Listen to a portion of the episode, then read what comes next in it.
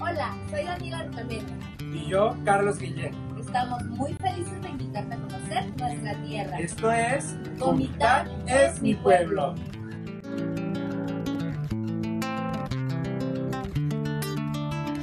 Comitán es mi pueblo donde la magia existe. Un cielo azul, estrellas y noches de romance. El sabor de sus viandas, el calor de su gente. El lugar que te espera descansar el viaje. Tres cosas que no sabías del barrio de San Sebastián. Número 1. El barrio de San Sebastián es cuna de la independencia de Chiapas y Centroamérica. En el templo de dicho barrio, Fray Matías de Córdoba y Ordóñez convocó a una reunión extraordinaria el 28 de agosto de 1821, que más tarde culminó con la proclama de la independencia. Es de hecho, junto con el templo de Santo Domingo, de los más antiguos de Comitán, ya que datan de la época colonial. Número 2. El 14 de febrero de 1967 fue declarado templo parroquial y en el año 2017 celebró sus primeros 50 años como tal. La primer misa como parroquia fue realizada por el obispo Samuel Ruiz García. Número 3.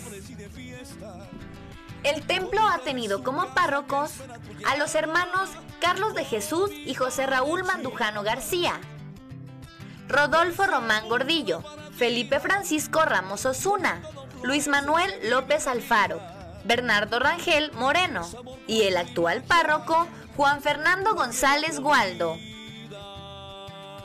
¿Y tú? ¿Ya pensaste con quién vendrás a conocerlo?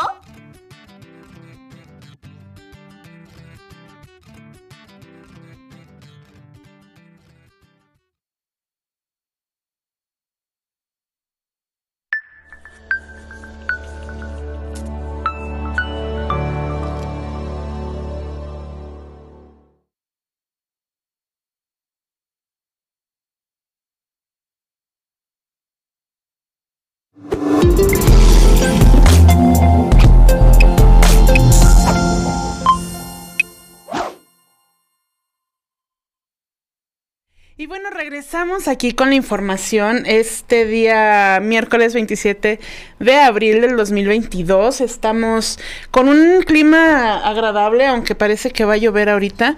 Les voy a, les voy a decir en cuánto estamos según las aplicaciones del clima.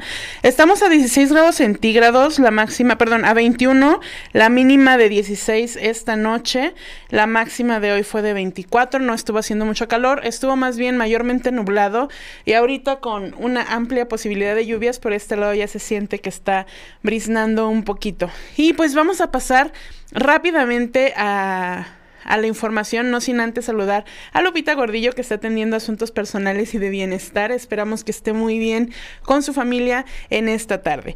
Y bueno, con mucho entusiasmo se dio inicio a la construcción de dos aulas didácticas en el EMSAT 267 de la colonia Eres de Chapultepec, esto en el municipio de Tzimol. Y es que con la visita de autoridades municipales y estatales se dio con comienzo a tan significativa obra misma que será de gran beneficio a la comunidad estudiantil media superior de la colonia en mención y de comunidades aledañas de manera coordinada entre el H Ayuntamiento Municipal 2021-2024 y la Dirección General del Colegio de Bachilleres de Chiapas, se realizó la mezcla de recursos con el firme propósito de que cuando se unen esfuerzos las cosas salen mejor. En este acto se reconoció por parte del gobierno del Estado tan ardua labor y sobre todo la disponibilidad de trabajar en beneficio del sector educativo que desde el inicio de la, administración actual del licenciado José Joel Altuzar Jiménez ha demostrado. Asimismo, en este arranque de obra, el edil manifestó el compromiso con cada una y uno de los jóvenes, enfatizando que seguirá construyendo para la educación y exhortando a padres de familia a enviar a sus hijos a la escuela. Un pueblo que tiene educación, un pueblo que tiene cultura, un pueblo que conoce, es un pueblo que va al desarrollo.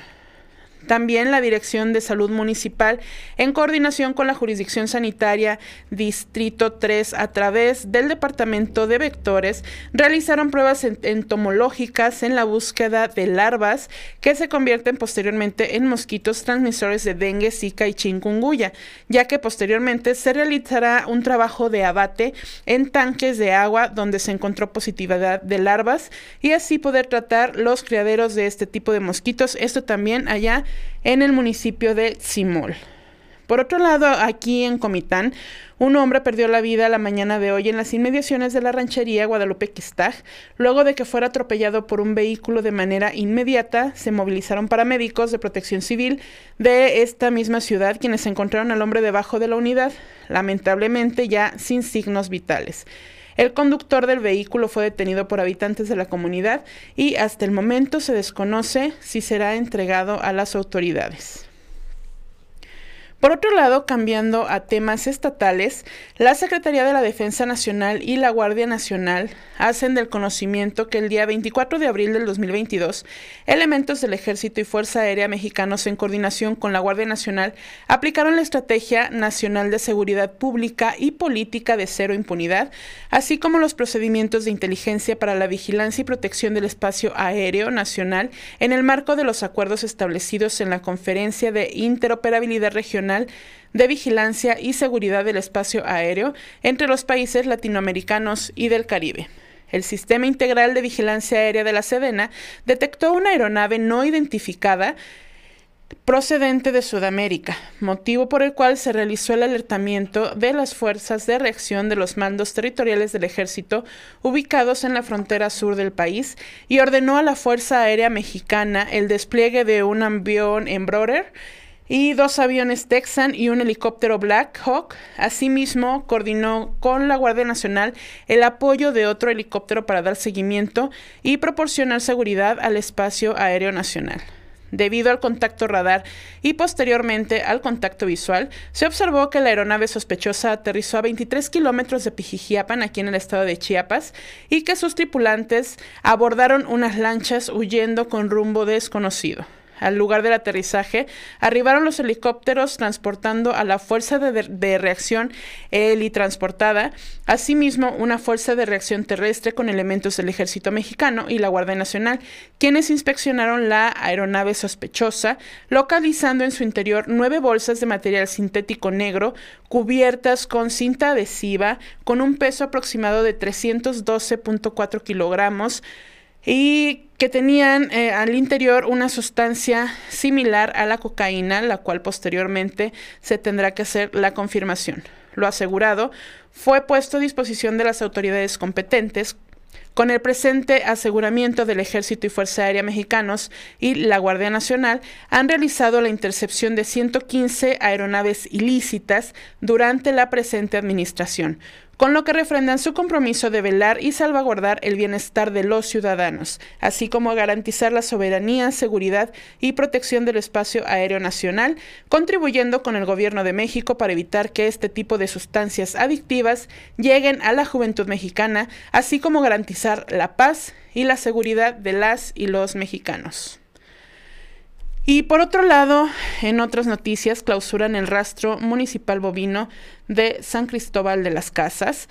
Eh, el personal de servicios públicos municipales de San Cristóbal de las Casas, acompañado de elementos de la Policía Municipal, clausuraron la mañana de ayer el rastro municipal, eh, dejando a ellos como seña de clausura en las entradas principales algunas pegatinas en las que indicaba que ya no estaba en funcionamiento el sello decía de la siguiente forma. Dirección de Servicios Públicos Municipales, suspensión de actividades por incumplimiento a las disposiciones reglamentarias en materia de prestación de servicios y actividades mercantiles. Luego que se retiraron las autoridades de servicios públicos y la policía municipal, minutos después llegaron los trabajadores de este eh, inmueble y rompieron los sellos. Y es que anteriormente las autoridades del municipio y las autoridades sanitarias como la COFEPRIS ya habían advertido que se iba a clausurar el rastro. Mientras tanto, todos los animales iban a ser eh, sacrificados en un rastro municipal fuera de la cabecera de San Cristóbal de las Casas, ya que el nuevo rastro es está en construcción. Una vez que se llevó a cabo la clausura, los, las reses que estaban resguardadas en el corral pues salieron de, del mismo y se estuvieron metiendo en casas y barrios aledaños. Afortunadamente no hubo personas lesionadas en esta situación, al menos en lo que respecta a la huida de las reses del rastro y la cuestión de la clausura. Eh, sin embargo, la Policía Municipal de San Cristóbal de las Casas agredió a civiles y periodistas momentos después.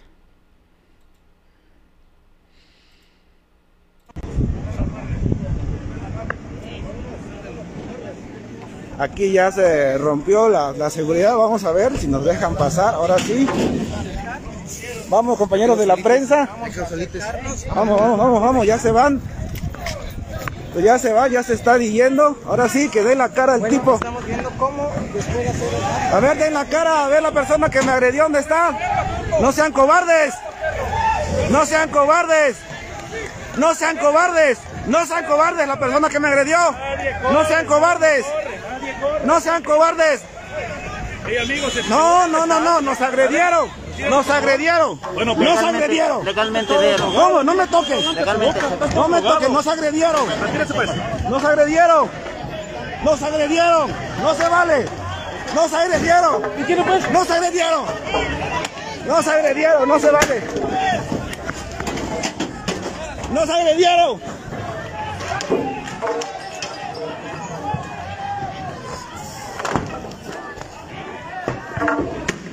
Nos agredieron y siguen agrediendo. En estos momentos están. La policía municipal está dando gases.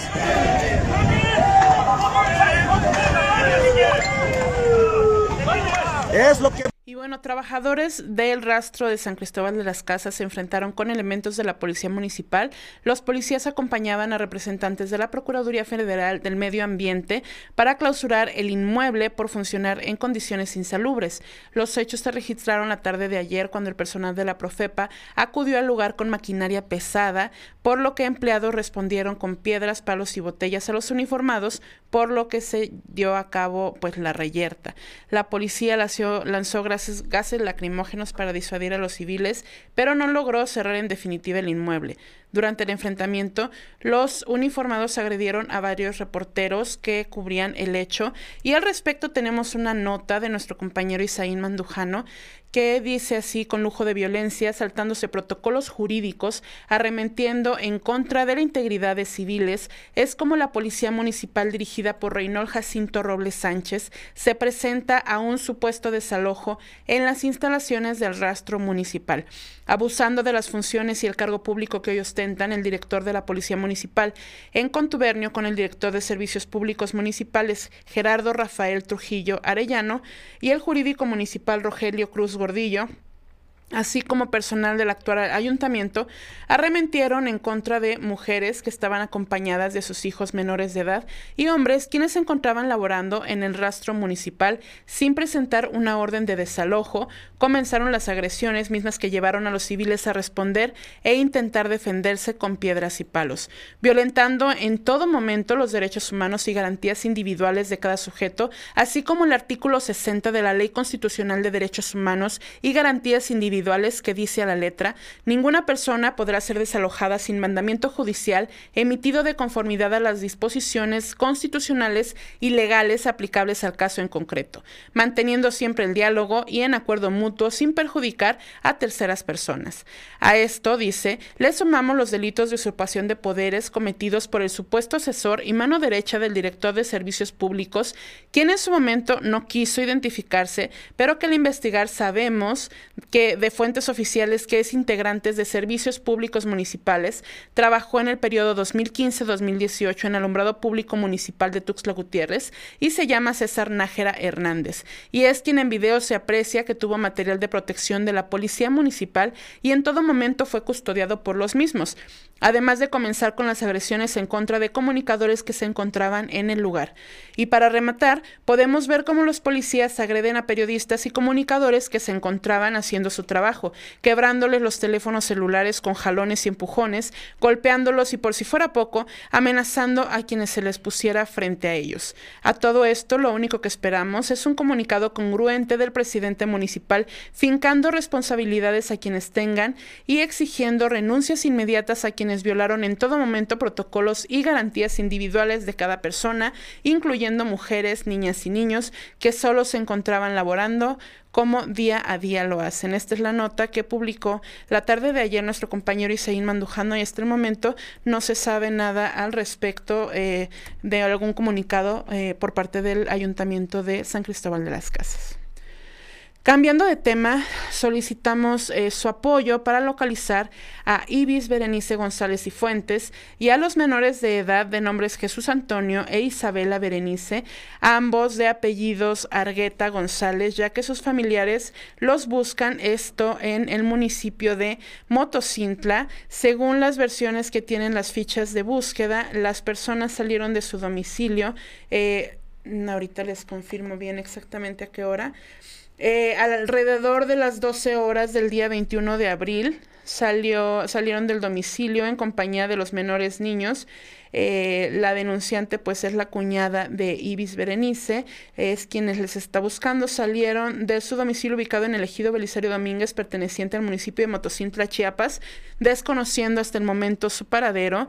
Eh, si sabe algo, puede comunicarse a los números telefónicos 961-617-2300, extensión 17541 también al número 800 de la alerta Amber en Chiapas, que es 800-220-2011, o vía WhatsApp al 961-655-0324. Y bueno, eh, también continuando en la información estatal, una maestra frustra intento de secuestro de, de niños en escuela de Pijijiapan. Un grupo de hombres trató de llevarse a niños de la escuela Francisco González Bocanegra de la ranchería Villahermosa en el municipio de Pijijiapan, aquí en Chiapas, pero la maestra y los alumnos se encerraron en los salones con, los que se con lo que se frustró el hurto. Esto lo informó la Fiscalía del Estado. En un comunicado se dio a conocer que el lunes varios hombres ingresaron al plantel educativo, pero al momento que la maestra se percató de la presencia de los sujetos, procedió a encerrarse en el salón de clases. Los sujetos intentaron abrir la puerta del salón, pero la maestra pidió ayuda a las autoridades, por lo que los hombres se dieron a la fuga sin poder llevarse ningún niño.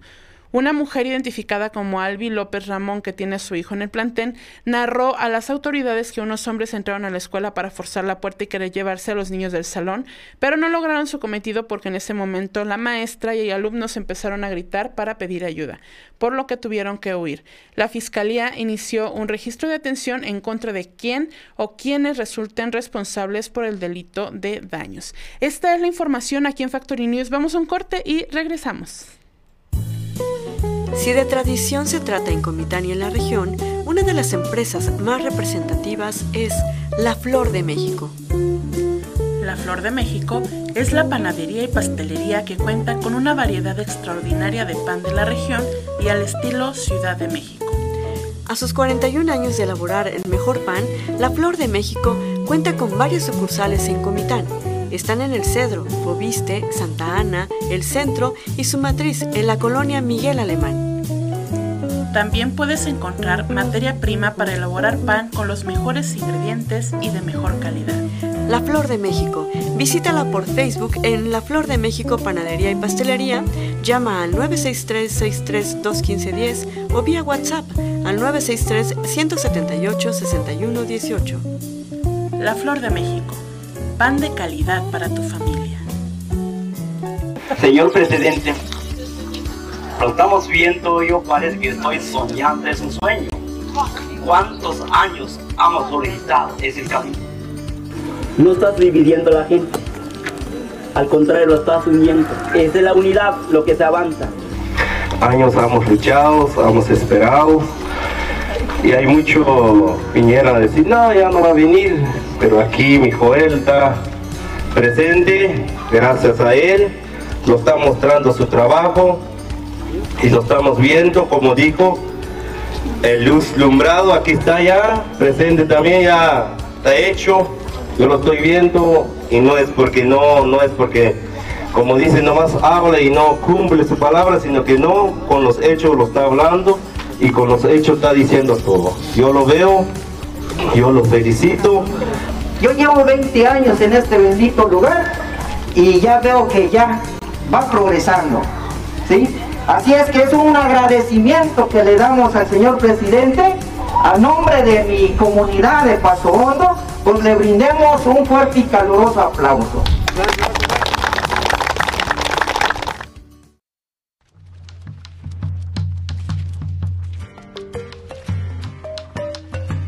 El punto es Comitán.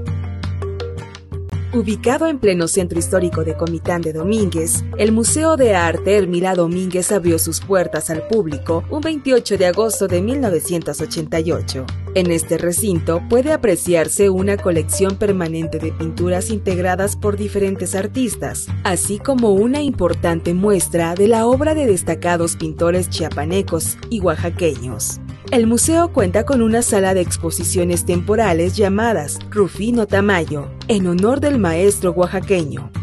Ha sido un espacio importante en donde se presenta la obra plástica de jóvenes artistas chiapanecos.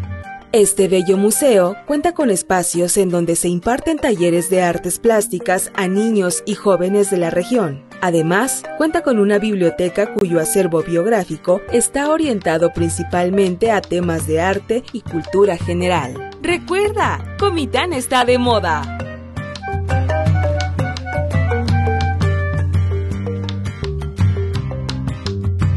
El punto es Comitán. Y cambiando de tema, en las noticias nacionales, diputados aprueban cárcel de hasta 40, de 40 años a quienes intenten cometer feminicidio, siendo Factory News un medio con perspectiva de género. Esta noticia nos parece más que relevante. Diputados avalaron con 474 votos a favor sancionar hasta con 40 años de cárcel a quienes intenten cometer el delito de feminicidio sin que éste se consume. Se enfoca no solo cuando esto ocurre, o sea, el feminicidio, y cuando desafortunadamente ya se ha perdido la vida, sino se enfoca en atender las primeras señales del problema. En la gran mayoría de los casos de feminicidio existen datos que evidencian antecedentes de violencia extrema que pudieron haber terminado con la vida de una mujer sin que el delito llegara a consumarse, señaló la diputada Paulina Rubio Fernández. La panista explicó que la reforma se refiere a los casos en los cuales se ha verificado la intencionalidad de privar la vida de la mujer, pero no ocurre el feminicidio por hechos como intervención de los vecinos, de la policía u otra circunstancia.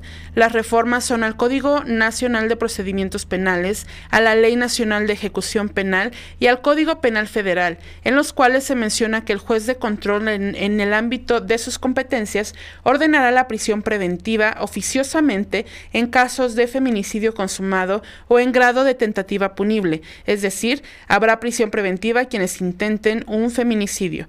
Con las modificaciones también se establece que no gozarán de la libertad ni libertad anticipada, ni procederá a la sustitución de pena a los sentenciados por feminicidio consumado o en caso de tentativa punible. Además, señala que en los casos de cometer feminicidio, de feminicidio cometido en grado de tentativa punible, o sea que se intentó cometer un feminicidio, la autoridad judicial impondrá una pena de prisión que no será menor a la mitad y podrá llegar hasta las dos terceras partes, 40 años, de la sanción máxima prevista en el delito consumado. En la exposición de motivos del dictamen impulsada por ocho diputados de diferentes bancadas, se menciona que 66 de cada 100 mujeres de 15 años y más han experimentado experimentado al menos un acto de violencia de cualquier tipo, ya sea violencia emocional, física, sexual, económica, patrimonial o discriminación laboral. Ahora esta minuta, que ya fue firmada, eh, fue enviada al Senado para su discusión y votación. Y esta es una nota bastante importante, esta es una información bastante importante porque muchos de estos delitos en grado de tentativa, eh, los delincuentes o los presuntos delincuentes quedan libres y por esto mismo se consuman los feminicidios. Entonces, al eh, detener al posible ejecutor de un feminicidio en grado de tentativa, pues están salvando la vida no de una, sino de muchas mujeres. Cambiando de tema, el Tribunal Electoral batea la impugnación de AMLO contra el resultado de la, de la consulta de revocación. Entre reclamos de magistradas y magistrados por malas prácticas y violaciones a la Constitución durante el proceso de revocación de mandato, el Tribunal Electoral Federal desechó la impugnación del presidente Andrés Manuel López Obrador y del Partido del Trabajo y de otros actores contra el acuerdo del INE por el cual efectuó el cómputo total y realizó la declaratoria de resultados del proceso de revocación de mandato el pasado 10 de abril. La impugnación del presidente se desechó porque las y los magistrados coincidieron en que el titular ejecutivo no acreditó interés jurídico para impugnar el acuerdo del INE los recursos del PT y otros actores, como el priista Ulises Ruiz, se desecharon por improcedentes porque el ejercicio de consulta resultó inválido al no haber reunido el 40% de votos exigidos por la Constitución para hacerlo vinculante. Reyes Rodríguez Mondragón, magistrado presidente del tribunal y ponente en los casos, se refirió a los cientos de recursos de impugnación presentados durante el proceso de revocación, por lo que la invalidez del proceso no significa impunidad ante las denuncias presentadas. Recordó que, que aún hay más de 300 impugnaciones bajo estudio y la sentencia pide dar vista a las autoridades electorales administrativas, penales y jurisdiccionales para su investigación y en su caso se apliquen las sanciones correspondientes. Rodríguez Mondragón y sus pares se refirieron también a la integridad electoral del proceso de revocación. Con base en ello, se refirieron a las malas prácticas y violaciones a la Constitución que se dieron en el proceso de revocación, ejercicio que incluso fue calificado por la magistrada Yanin Otálora Malasis como un acto fallido de democracia. El magistrado presidente eh, se refirió a la tardía emisión de la ley de revocación, al recorte presupuestal que se hizo para la organización del proceso y el intento de modificación de los criterios de propaganda gubernamental. El proyecto habla también de apoyos fraudulentos para el apoyo de la consulta, de revocación como uso de recursos públicos, el acarreo de votantes el día de la consulta y la propaganda indebida.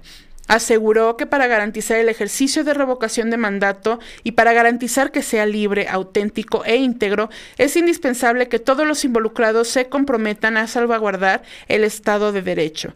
A la vez, el magistrado Felipe de la Mata consideró grave la marcada actitud de diversos actores políticos y personas servidoras públicas de no acatar las decisiones de la autoridad ni cumplir en el marco normativo dijo que más grave resulta que en 15 casos el INE declaró el incumplimiento de las medidas impuestas ante la actitud contumaz de las personas servidoras públicas de hacer caso omiso a las sentencias.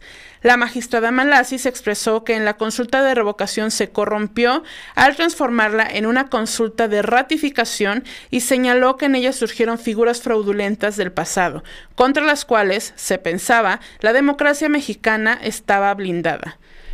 La magistrada Mónica Soto se pronunció a favor del desechamiento de las impugnaciones, pero en contra del, pronunciamiento de integridad electoral, pues dijo que este refiere a aspectos que aún están en litigio electoral. En el mismo sentido se manifestó el magistrado José Luis Vargas, quien en principio se pronunció en contra del acta de la sesión, que sacó de la lista más de 20 impugnaciones y luego sobre el pronunciamiento de integridad electoral.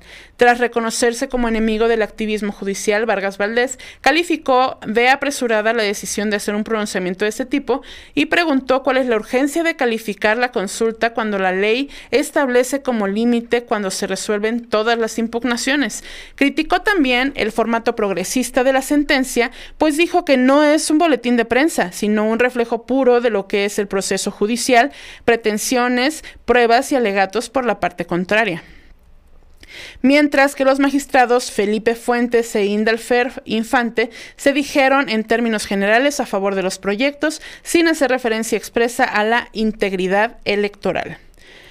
Y bueno, en otros temas, AMLO llama, ya solicitó a Aeroméxico, Viva Aerobús y Volaris ampliar sus vuelos en el AIFA. Vamos a ver un video. Hablé con eh, Tricio, que es el Eduardo Tricio, que es eh, presidente de Aeroméxico, y le pedí ayer que ayudaran tenían creo que una reunión hoy del Consejo para que se ampliaran vuelos.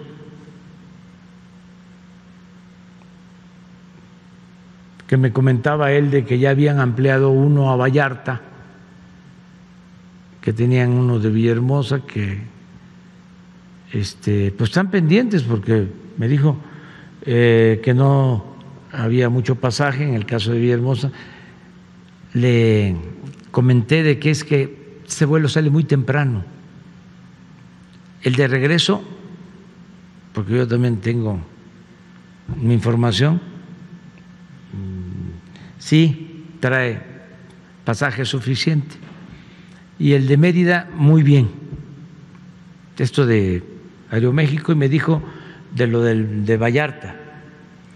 Pero este, le pedí que se ampliara, que nos ayudaran, para que este, no se esté eh, cuestionando, atacando por esto.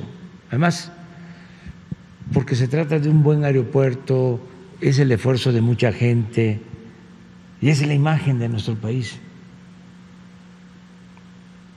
Entonces yo tengo que cuidar eso, es parte de mi trabajo.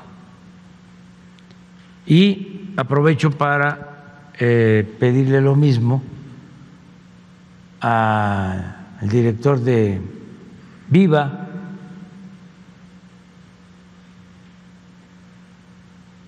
por este conducto, aunque seguramente le van a hablar o el secretario de Comunicaciones o el secretario de Gobernación Y bueno, como ya escuchamos, el presidente ya habló con varias aerolíneas para ampliar los servicios desde el AIFA. Hasta el momento el aeropuerto cuenta, el Aeroméxico cuenta con dos destinos abiertos hacia Mérida y, Puerto Vallarta. El segundo reemplazó la, la ruta hacia Villahermosa después de que solo lograra programar y movilizar a 443 viajeros, un promedio de 20 por vuelos. Volaris opera las rutas hacia Cancún y Tijuana, siendo la primera vez, la primera, la que más movilizó pasajeros pasajeros en los primeros días de vuelo del aeropuerto con 3.657, mientras que la ruta a Tijuana atendió a 3.323 viajeros en el mismo periodo. Vivero Bus maneja los destinos a Guadalajara y Monterrey, los cuales movilizaron a, 7, a 1.726 y 3.064 pasajeros respectivamente durante el mes de marzo. Cambiando de tema, cesan a dos fiscales por el caso de Devani. Muestran también videos de la joven caminando y entrando al motel. En conferencia de prensa, el fiscal general de Nuevo León, Gustavo Adolfo Guerrero, anunció que debido a la detención de algunas detección de algunas deficiencias en la búsqueda de Devani escolar, Escobar se tomó la decisión de remover del cargo a dos titulares de las fiscalías especializadas. Señaló que ante la detección de omisiones y errores durante la búsqueda de la joven, se inició un proceso administrativo para todos quienes intervinieron en la búsqueda y la remoción del cargo del fiscal especializado en personas desaparecidas y del fiscal especializado antisecuestros. En la misma conferencia de prensa, donde estuvo presente el padre de Devani, Mario Escobar, el vicefiscal Ministerio Público de Nuevo León, Luis Enrique Orozco, presentó un par de videos en los que se logra ver con vida a Devani. En el primero de ellos se observa que la joven camina sobre la carretera vía Laredo con dirección a la empresa Alcosa sin que se detectara presencia de ella en el lugar. En el segundo material, Devani entra corriendo al motel Nueva Castilla y se asoma a una puerta de cristal en la cafetería del lugar. El señor Escobar hizo hincapié en que el taxista Juan David Cuellar, que trasladó a Devani a las inmediaciones del motel Nueva Castilla, donde fue localizada sin vida, debería ser entrevistado por la fiscalía. Sin embargo, se señaló que desconoce si ya se presentó a realizar una entrevista complementaria. Mario Escobar señaló que la familia de Devani decidió realizar una necropsia con un perito de su confianza, por lo que al cuerpo de la joven se le realizaron dos procedimientos. El padre de Devani señaló que se esperan los resultados de la segunda necropsia realizada para ser comparada con el estudio realizado por la Fiscalía. También mencionó que se encuentra tranquilo porque las autoridades correspondientes están presentando avances para esclarecer la muerte de su hija. Y pues bueno, esta es la información que tuvimos esta tarde aquí en Factory News. Agradecemos mucho que hayan estado con nosotras hasta el final de este programa. Le mandamos un saludo muy afectuoso a nuestra directora Guadalupe Gordillo, que está ya disfrutando de un merecido descanso. Y les agradecemos mucho nuevamente por estar aquí. Por hoy ya vimos y escuchamos quién dice qué. Nos vemos mañana. you